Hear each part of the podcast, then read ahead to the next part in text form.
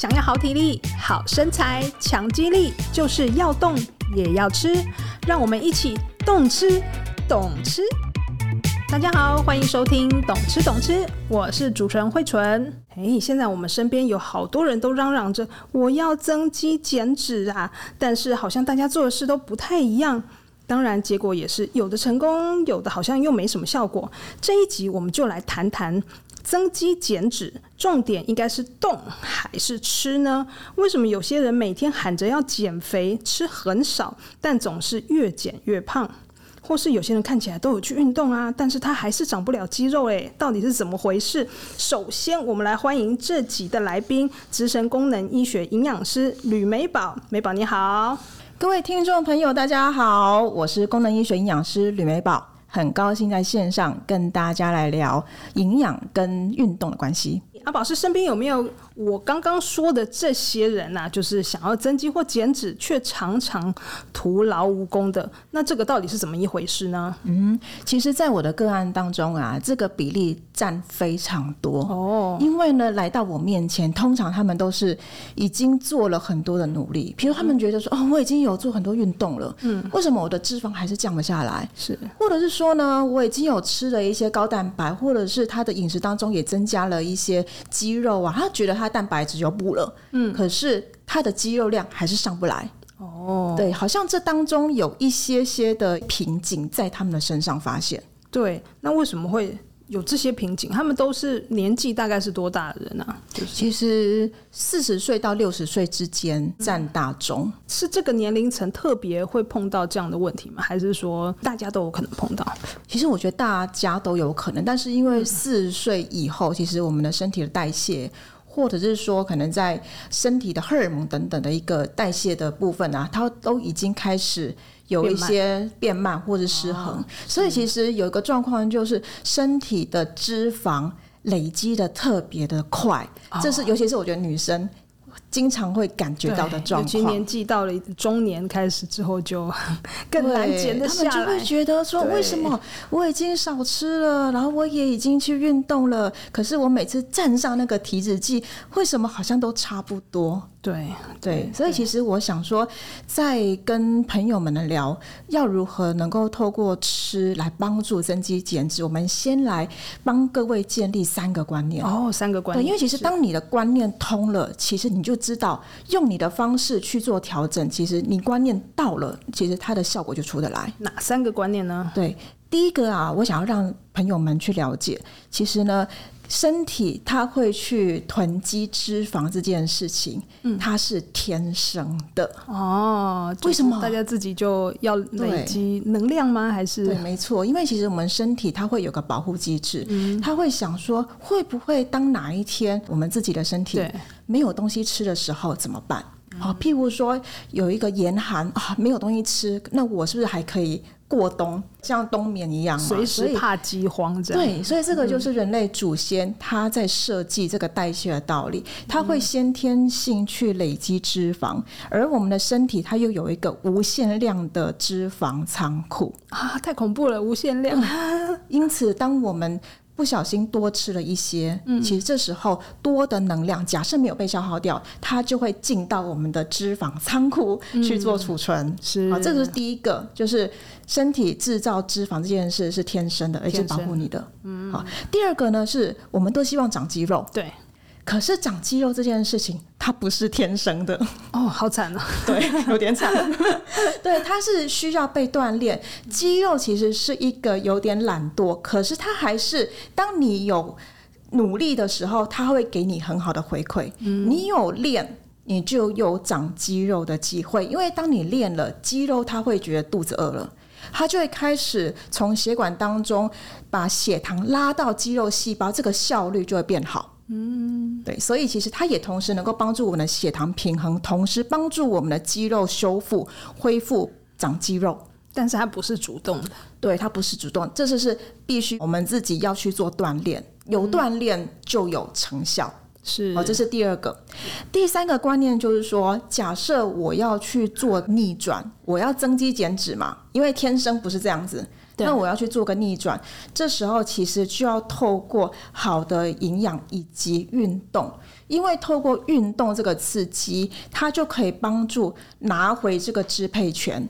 如果我有增肌的一些运动，我有运动了，其实去刺激肌肉，你优先先把能量抓到。肌肉细胞里面，嗯、剩下的好，那我再给脂肪细胞储存，哦、那就能够去改变能量分配的，就对了。对，多一点在肌肉，少一点在脂肪。所以这三个观念先给朋友们了解，是很重要。三个观念，第一个就是身体是天生主动的会累积脂肪，而且这个脂肪库是无限量累积。第二个就是我们合成肌肉是被动，我们必须要自己去做动作，身体才可能去合成肌肉嘛。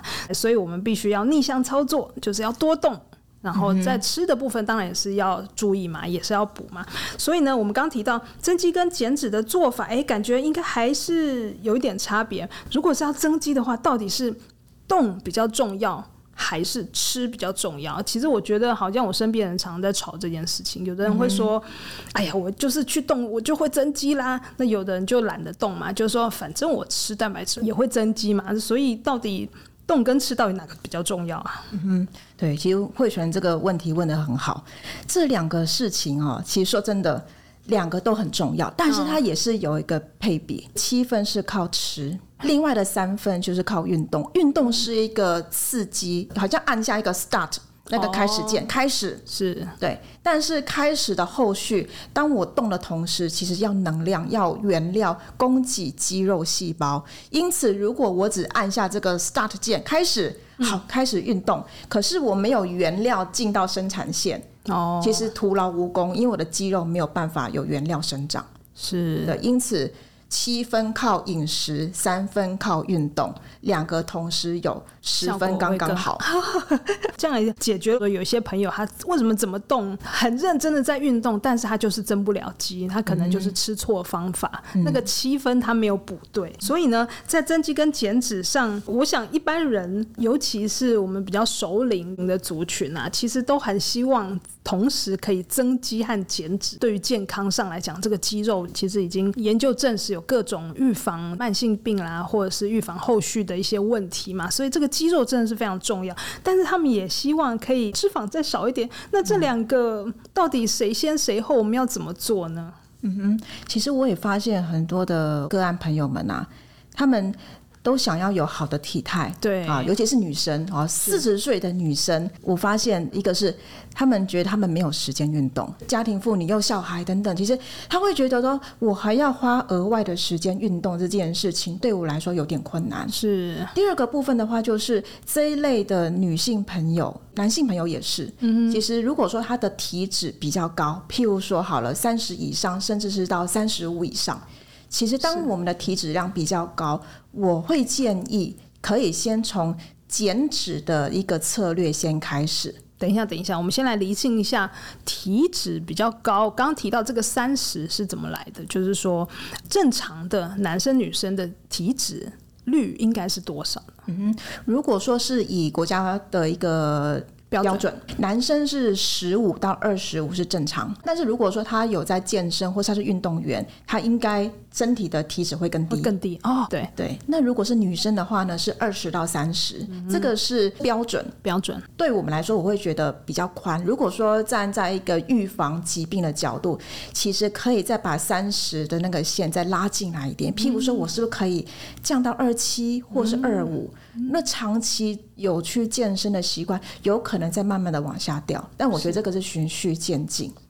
那宝石，你的体脂是 应该在二十五以内吧？对，差不多，差不多。对，其实这个也会在健身，真的就。如果说我一个礼拜我有健身两次，我的体脂在一两个月啊就会拉到二十一到二十二。哦，对，那如果说效果还蛮明显的。对，那如果说我最近比较忙，或者说最近吃的比较多，这样子，其实我体脂就会慢慢的拉到二十五。哦，所以其实我大概就是在。二十到二十五之间，之间，OK，所以就看有没有努力。动对，刚刚提到被动要努力，对对对，还是要运动。是好，回到我们刚刚说这个增肌跟减脂的顺序来讲，会有什么建议呢？嗯嗯，好，所以刚刚提到说，假设我的体脂比较高的，好，譬如说三十以上、三十五，那同时我平常又没有在做一些肌力训练、健身房啊等等的肌力的运动，我会建议我们可以先从减脂开始，因为再透过减脂的策略，也能够帮助你的线条会比较快。所以从减脂来说好了，其实因为减脂在生理上啊，它是一个热量负平衡的概念，也就是最好你还是要把这个热量能够从你平常吃的热量的水平再往下修一些。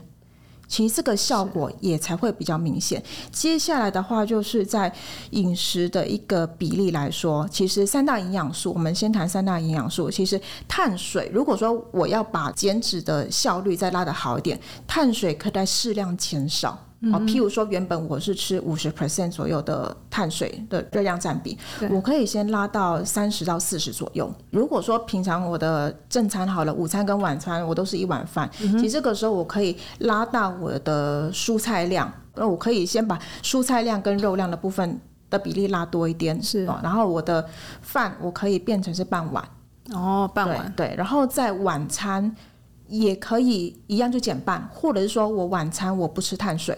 哦，但是我比较不建议一整天都没有碳水的来源，因为身体还是需要。是，而且如果我们现在说的这个部分啊，它不是生酮饮食，嗯，对，啊，所以我们还是会建议要有一定程度的碳水，然后是原态的食物，其实这个部分会比较好。再来就是我吃什么碳水，嗯，哦，如果说呢是我们一般人呢，并不是运动员这些，其实一般人我会觉得。我们就尽量是吃原态的碳水，是，哦，譬如说，原本我早餐是习惯吃三明治或者吃面包，对，我是不是可以尽可能的再做其他的比较原态的选择？稀饭吗？譬如说，我从面包先换成是杂粮馒头，因为杂粮嘛，它里面的纤维比较丰富，对，那你也能够吃到比较多的多样化的食物。还有呢，也可以再选择像是地瓜类的东西，嗯、是哦，或者是说是麦片类的，就是那种原态的，你的纤维程度高一点，也能够调整好你的血糖。对，要准备起来其实也不是太复杂嘛。对啊，对，像我自己，我会自己做冷冻地瓜，就是我每个礼拜我就买一斤的黄肉地瓜或者是紫心地瓜，嗯，我就一次把它蒸起来，然后再分装，全部一次蒸对，然后呢分装丢冷冻库。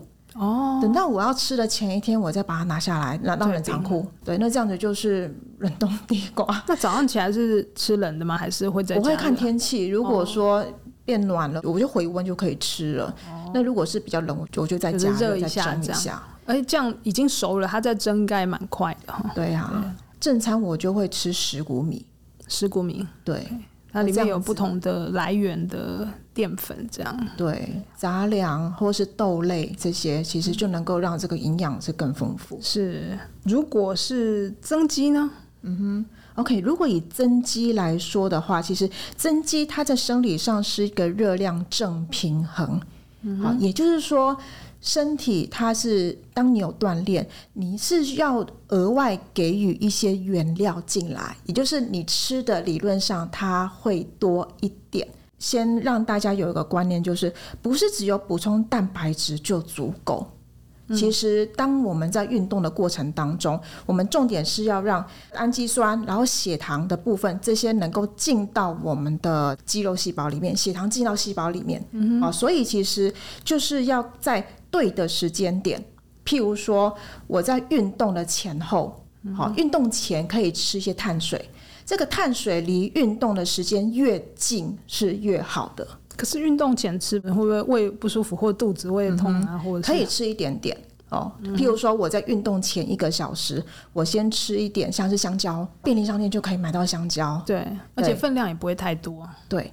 我就吃一个碳水，那这个吃了碳水之后，其实它就能够帮助我在运动过程当中，我能够有能量，我的运动的一个维持也会更好。哦，运动之后要补充蛋白质加上碳水，是好，因为呢，运动后的碳水，它可以帮助把我们的血糖拉高一些。嗯，这时候就能够去刺激胰岛素的分泌，胰岛素分泌之后就能够去叫肌肉细胞把糖分、血糖抓进来到它的肌肉里面。对，所以这样子才会有增肌的效果。嗯，所以运动之后的碳水其实。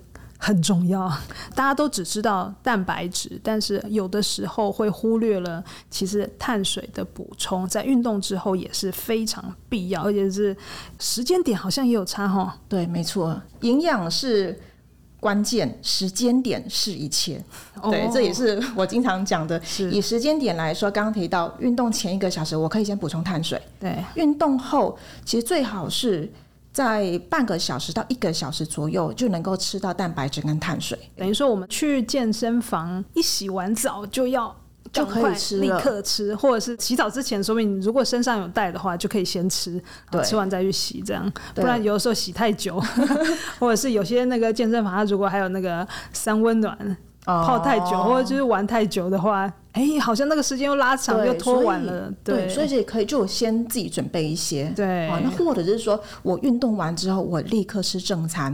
嗯嗯，这也是不错。比如我傍晚去运动，运动完之后，而且我就赶紧回家，就不要再。到处乱逛，赶紧回家，我好好的吃我的晚餐。嗯、目前的学理来说，两个小时以内都还算有效。嗯啊，两个小时算是一个黄金时段。那最好能够控在半个小时到一个小时，这个效果会更好。是。那在摄取一些蛋白质啊，或者是吃这个碳水化合物的时候，还有没有什么其他需要提醒、要特别注意的地方啊？嗯哼，在这边我有个部分要提醒朋友们。如果说我们平常有在增肌啊、练身体，也有在吃高蛋白的习惯的朋友，如果说你这段时间，诶，譬如说因为工作出差等等的，你就没有再去进健身房了，对。这时候你可以把你高蛋白先停一下。如果说你没有在锻炼，其实肌肉就不会主动要吃你额外的养分。是，所以你多的其实它可能也不会进到你的肌肉里，而是就变成热量流失。尤其是在譬如说五十几、六十几岁的族群来说，我觉得这个部分还蛮重要的。为什么？如果说他本身自己知道他有一些肾脏的功能。哦，开始慢慢往下降。如果说一直都是吃高蛋白的状况，但是没有练肌肉，其实这个蛋白质它会被代谢，它就会造成肾脏的负担，就没有办法留在肌肉里面。所以，其实如果说我们的肌力训练暂停了，其实这个部分我们要了解我们自己的肾功能的状况，是要特别注意，尤其是。年纪稍微长一点的朋友，在这一点上真的要特别注意一下。对，没错。但如果是健康一般人，可能就还好，就还好。就还好，但是就是你吃的高蛋白，就是 就流失。哦、对，就是变成热量，或者说它可能反而它就是储存在脂肪。脂肪，因为假设肌肉没有想吃的话，对，它就存到、变胖这样。对，就存到这个脂肪仓库里了。对，好。那这一集我们提到很多非常重要的事情，就是先增肌还是先减脂？那我们刚刚阿宝是提到说，如果是体脂比较高的朋友呢，建议先从减脂开始做。那如果要增肌的话，运动前后的碳水化合物和蛋白质的摄取也是非常重要的。那我们今天就先聊到这里喽。大家如果有什么想听的话题，或是有任何的建议，欢迎写 email 给我们哦。谢谢大家的收听，我是慧纯，我是功能医学营养师李美宝，我们下次空中再见，拜拜。